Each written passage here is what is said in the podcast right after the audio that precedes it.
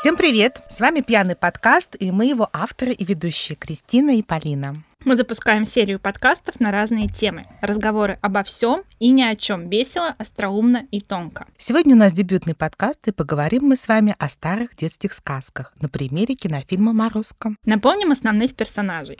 Марфушенька-душенька, Настенька, Старик, Старуха, Жених Иван, Морозко. Полина, вот мне по душе все-таки Марфушенька-душенька. Объясню почему. Так.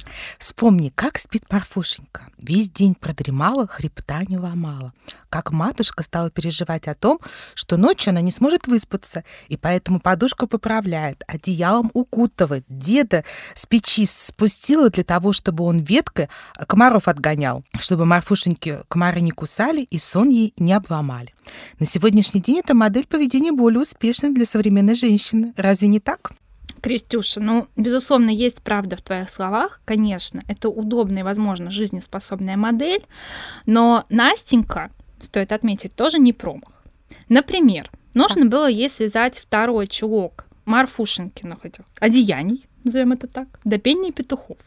Что делает Настенька? Она понимает, что не успевает закончить работу в срок и бежит за помощью ко всему свету. «Пожалей меня, Петя, Петенька, не остался рядок до петелька». В свою очередь петух ей отвечает. Петухи подневольные птицы, надо к Зорьке тебе обратиться. Что делает Настенька? Что? Ломанулась к Зорьке. Пожалей меня, Зорька красная, пожалей меня, солнышко ясное. Подожди, пока кончу вязание, либо будет мне наказание.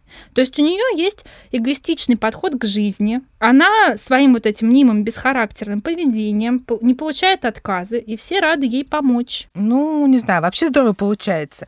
То есть для того, чтобы Настеньке связать чулок, она весь мир просит, чтобы что он должен подождать.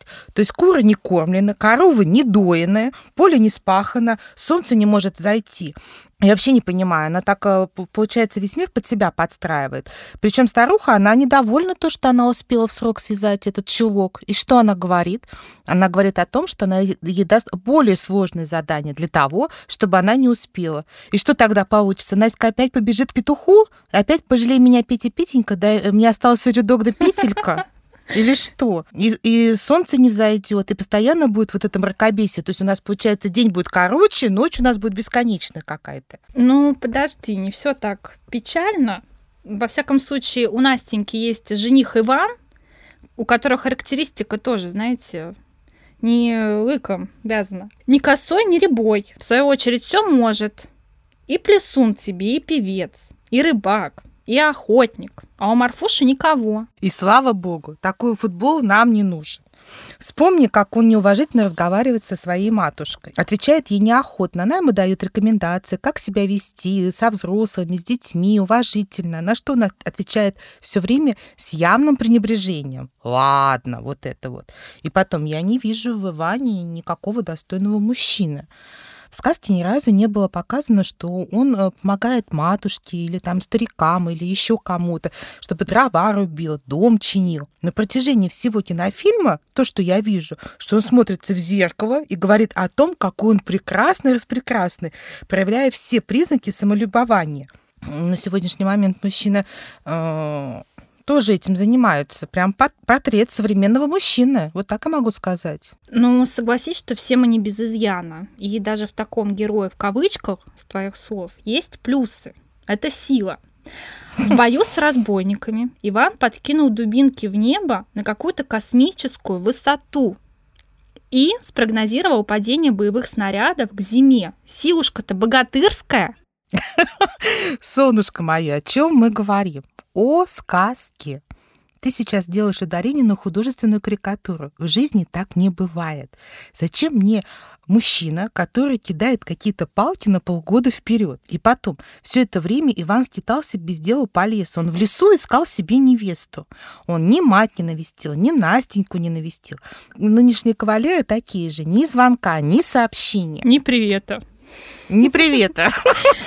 Да. Ждешь, ждешь, не дождешься. Ну, согласна, конечно. Но ты знаешь, если сравнивать Ивана и перекладывать его на сегодняшний день, то он, конечно, подходит основательно к Настеньке. Сразу на второй же минуте знакомства предлагает ей сыграть свадебку, То есть мы можем сделать вывод, что парень ловкий, смелый, не боится ответственности, либо ему очень хочется Настеньку и где-то там зазудело. Угу, не боится ответственности. А дом, дом он построил, чтобы жениться. Он куда свою Настеньку приведет? Вот, вот в этот вот дом, где там живут, живет великолепная четверка, старик, старуха, Марфушенька и Настенька. Старик там не имеет слова, не может даже бабу свою приструнить, да и дочь защитить в лес ее увез. Ну, Крестюш, еще великий Булгаков сказал в «Мастере и Маргарите», что квартирный вопрос людей портит. И ты туда же, а вдруг это любовь? Какая там такая любовь? Ни общих детей, ни опора, одни манипуляции со стороны старухи. Вот за весь фильм что говорит старуха о нем? Единственная фраза была «У других старух тоже старики дураки». Где здесь любовь, скажи мне, пожалуйста. Ну, я верю, что любовь есть, и у каждого она своя. Иногда, конечно, ее можно спутать с удобством, но с другой стороны, смотря картину «Морозко», я не увидела удобства конкретно в отношениях старика и старухи. И, наверное, все-таки для меня остается загадкой любовь Настеньки и Ивана. А за всю историю он себя не проявил, ни одного подвига. Единственное, что можно вспомнить, это, наверное, его поход э, к Еге, где он ее посадил на лопату, уложил в печь и потом побежал за этой вот э, хрюшечкой за этими санями в поисках Настеньки. Ну, собственно, все. А я тебе про что говорю? У нас мужчины представлены в этой сказке достаточно м- в такой пассивной форме. Иван всю сказку бродит по лесу, то есть он никаких хороших действий не предпринял. Единственное, что он сделал, он там бабушке помог э, донести хворост, и то для того, чтобы из медведя превратиться в своего красавца, как он считает, да, и вспомнил о том, что он... Э, ну да, достаточно эгоистично. Да, палку не донес. А старик тоже дочку одну единственную в лесу оставил. Вот они, мужчины, ни одного дела не сделали. А, кстати, там еще был Морозко, тоже такой себе работничек. Пошел елки укутывать без инструмента. И главное, что главное мне больше всего нравится, Морозке нрав... понравилась Настя тем, что она вводит в заблуждение пожилого человека ради своего имиджа положительного героя. Уж зуб на зуб не попадает, а все, видите ли, ей тепло и тепло. Между прочим, в больнице сейчас мест нет. Ну, ковид. Да. Ну, слушай, я не думаю, что ее поведение это способ сохранить лицо положительного героя, а скорее это обычная женская скромность. Потому что даже вспоминая себя, идешь на свидание с молодым человеком или не молодым, всяко бывает, дико смущаешься, хочешь есть, как правило, на этом прекрасном свидании, но заказываешь себе греческий салат, жуешь его потихонечку в течение всего вечера пиваешь водичку там без газа. Мероприятие на самом деле так себе. Но сидишь и терпишь. А потом бежишь домой и наворачиваешь кастрюлю пельменей. Вот, Полин, вот это вот э, типаж Настеньки. А вот Марфушенька не такая. Она подготовилась к поездке к морозу. Она оделась потеплее, еды набрала целую там... Котомку. Котомку, да. И лук. Ты помнишь, как она ела лук? Ела. Как сочное яблоко. Она ела лук, конечно. Потом Марфушенька не будет сидеть в ресторане с ухажером и есть вот этот греческий салат. Она четко обозначает цель. Вот в данном случае цель поездки к Морозу это было что ей нужен жениха и приданное, да побольше. Слушай, ну мужик зверь пугливый. Нельзя брать его на храпом. Тут все-таки нужна смекалка. Конечно, Марфуша молодец знает, чего хочет, все подле нее прыгают, вертятся, крутятся, но она своей прямотой отпугивает женихов. А плюс замечу, что она не умеха. Вот что я не попроси, она ничего не умеет. А зачем ее иметь? У нее есть Настя. прекрасно, Настенька. В свою очередь, Настенька получает жизненные блага вот так. А у нее есть жених и богатство, и все при ней. Угу. Жених это не благо, а комок проблем. Особенно в лице Ивана. Ты уж, конечно, меня извини, у него ни кола, ни двора, ни заработка. Чем он вообще занимается? Какой у него вид основной деятельности? Получается, что опять богатая невеста с приданным, Настенька, и жених при ней. В сказке Иван пришел в Теремарусти, вспомни тогда, он пришел, когда он нашел Настеньку, и видит, что она днем спит. И что он, он удивился, а что это она днем спит? То есть образ Ивана понятен, понимаешь, женщина ну, должна да. быть раб, В субботу не поспать днем. А потом, знаешь, еще неизвестно, если бы у Марфушеньки было такое приданное, как у Настеньки, то не Иван, неизвестно, с кем Иван бы закрутил бы свои отношения, кому бы он переметнулся.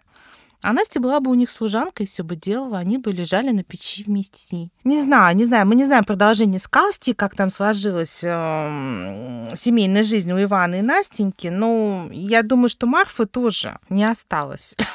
Не удел. Не удел, да. Да, но могла бы быть, конечно, и другая история, концовка. Жених все таки Иван, конечно, некачественный. Нарцисс, без своего дела. Перед свадьбой делал вид, что он герой Настиного романа. А на деле после свадьбы ляжет на печи и будет семечки лузгать. Я знаю просто миллион примеров, когда парни после свадьбы уходили в запой. Это сейчас прям да, такое бывало. Так вот теперь и вопрос. Кому здесь повезло, Настеньке или Марфушеньке? Я считаю, что Марфушеньке. Ну, ты знаешь, если все-таки соотносить э, с нашим сегодняшним временем, получается, что мужчины не сильно изменились.